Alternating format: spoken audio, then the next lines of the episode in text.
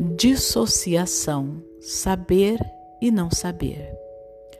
Lyons Ruth estava especialmente interessada no fenômeno da dissociação que leva a pessoa a se sentir perdida, esmagada, abandonada e desconhecida do mundo, e a ver a si mesma como não apreciada, vazia, indefesa, aprisionada e imobilizada como se carregasse um peso enorme encontrou uma relação acentuada e imprevista entre distanciamento e dessintonia por parte das mães durante os dois primeiros anos de vida dos filhos e sintomas dissociativos no começo da vida adulta desses filhos, e concluiu que bebês que não são verdadeiramente vistos e percebidos por suas mães correm alto risco de se transformar em adolescentes incapazes de perceber e ver as coisas.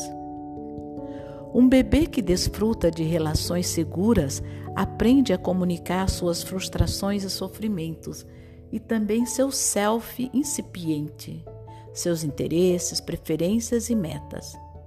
Ser alvo de uma reação receptiva protege bebês e adultos contra níveis extremos de um estado de alerta assustado. Mas se os cuidadores não dão atenção às necessidades do bebê ou se ressentem da própria existência dele, este aprende a esperar rejeição e afastamento. Ele enfrenta a situação da melhor maneira que pode, bloqueando a hostilidade ou a negligência da mãe, agindo como se isso não tivesse importância. Contudo, seu corpo tende a se manter no estado de alerta máximo, preparado para resistir a golpes, privações ou abandono. Dissociação significa, ao mesmo tempo, saber e não saber. Paul Bay escreveu: O que não pode ser comunicado à mãe, ao outro, não pode ser comunicado ao self. Quem não é capaz de tolerar o que sabe nem o que sente, tem como alternativas a negação e a dissociação.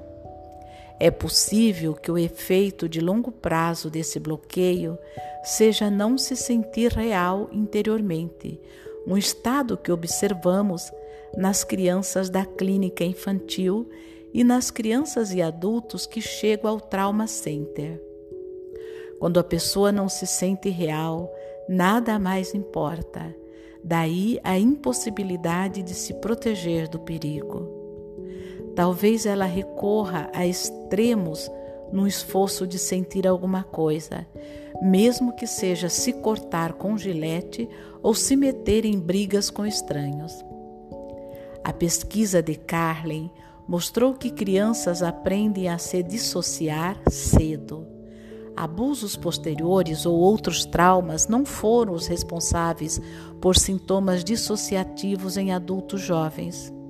Abusos e traumas explicam muitos outros problemas, mas não dissociação crônica e autolesões. O problema fundamental e crítico era que esses pacientes não sabiam como se sentir seguros. A ausência de segurança nas primeiras relações com os cuidadores leva a uma sensação prejudicada da realidade interior, à idealização excessiva de outras pessoas e ao comportamento autodestrutivo, sintomas que não são previsíveis por fatores como pobreza, ausência de uma figura parental, masculina ou os transtornos psiquiátricos maternos.